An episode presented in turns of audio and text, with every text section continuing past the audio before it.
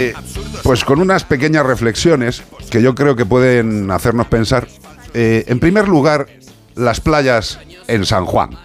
Y dices, vamos a ver, a mí me empieza a incomodar ya de forma profunda que en determinado momento del año y por el esparcimiento lúdico festivo del ser humano eh, se puedan llenar las playas de mierda, de plásticos y de cualquier cosa. Vale, sí, los servicios de recogida al día siguiente se pegan la paliza y hacen una recogida masiva que evidentemente esa recogida pues tiene un coste. Eh, ¿A qué voy? Pues eh, si veis las fotos de las playas, yo he colgado algunas en las redes sociales, si veis las fotos de las playas, cómo acaban después de las fiestas, vamos a ver, por mucho que lo limpies, mucho de eso material cerdero va al mar y ya sabéis qué pasa cuando va al mar.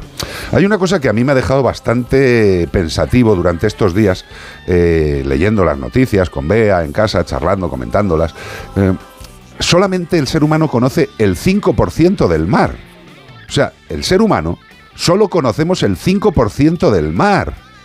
Fijaros lo que estoy diciendo, que no es nada que el 5% es nada, es un cachín, es, es, un trocito pequeño.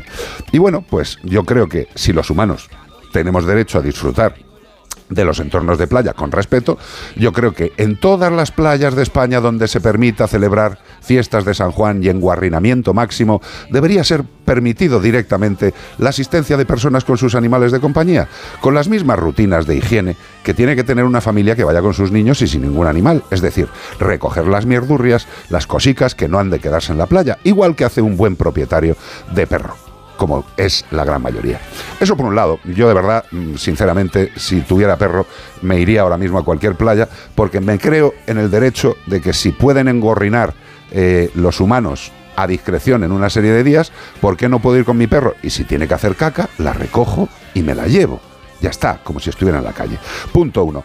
Y punto dos,